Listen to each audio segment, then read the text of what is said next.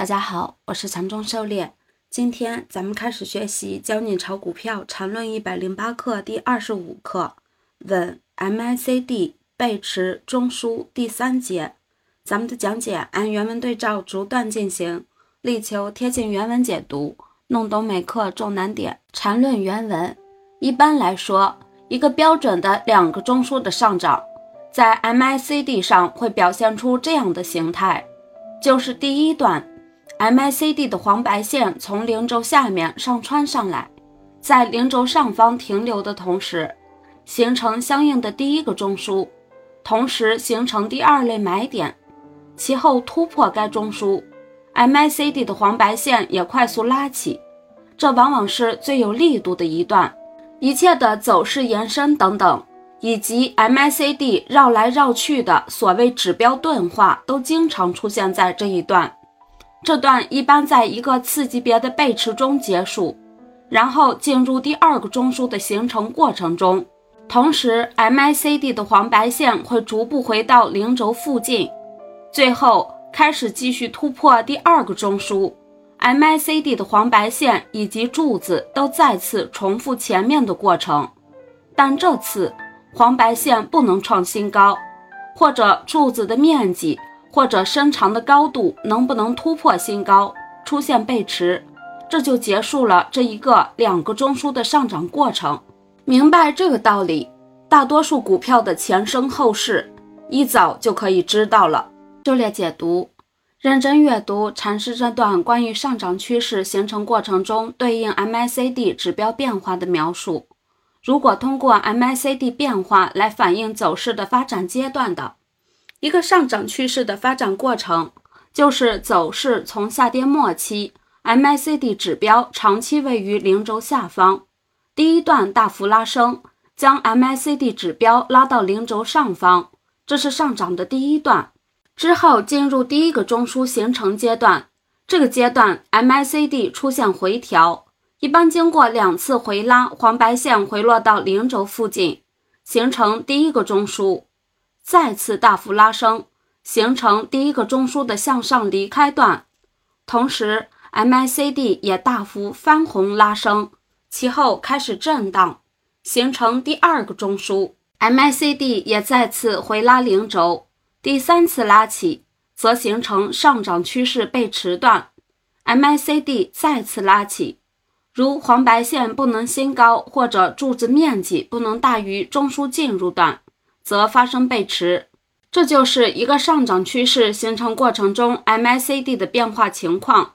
认真体会这个过程，下跌走势也是如此，只是方向反过来而已。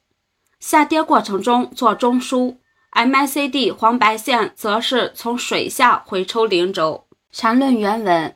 用最近涨得最厉害的一个股票来说明，零零零五七二，该股票的力度。其实是和它在日线与周线上出现双重的第二类买点有关，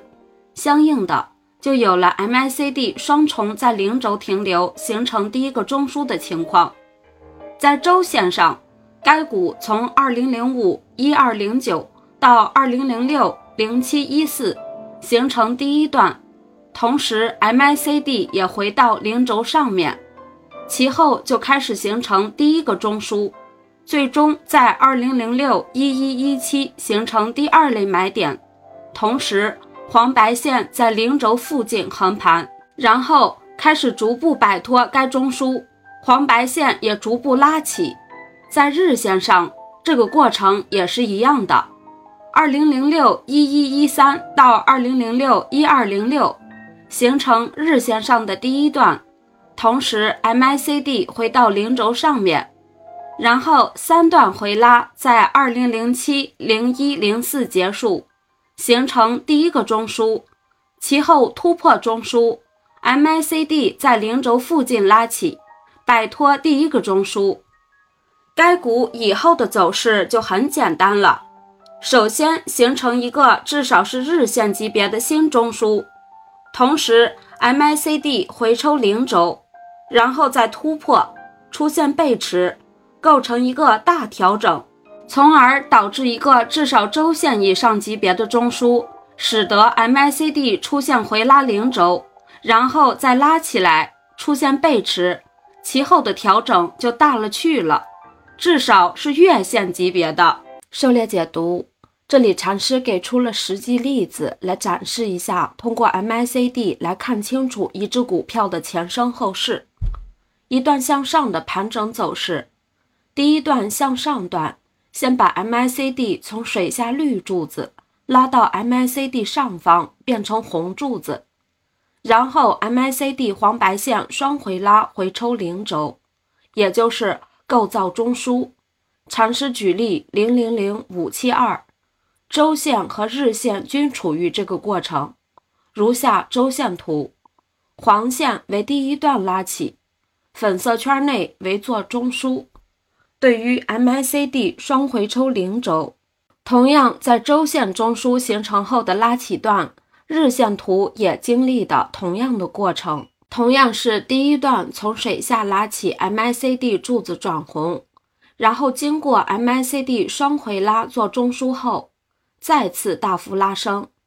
这样日线离开段后向上会第二次回踩零轴。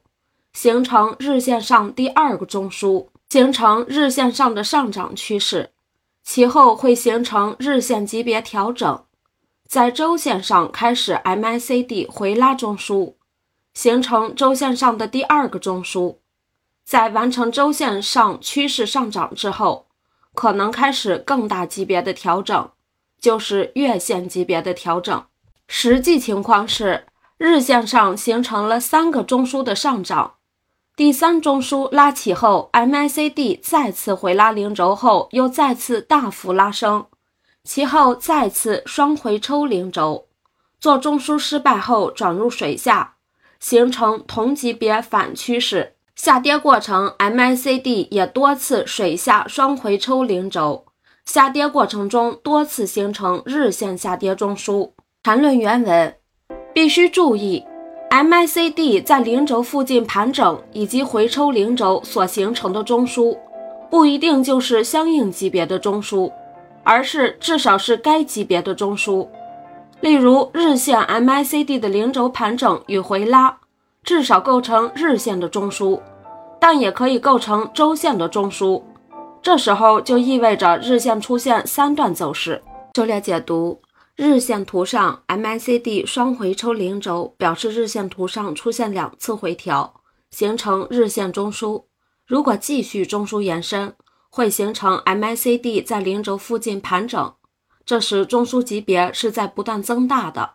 甚至可以变为周线中枢。因此，我们把 MACD 双回抽当做构建当前周期图上中枢的标准。如果多次回抽零轴，则会形成更大级别的中枢，如上图第三四个黄箭头所指的地方，就是多次回抽零轴形成大级别中枢的例子。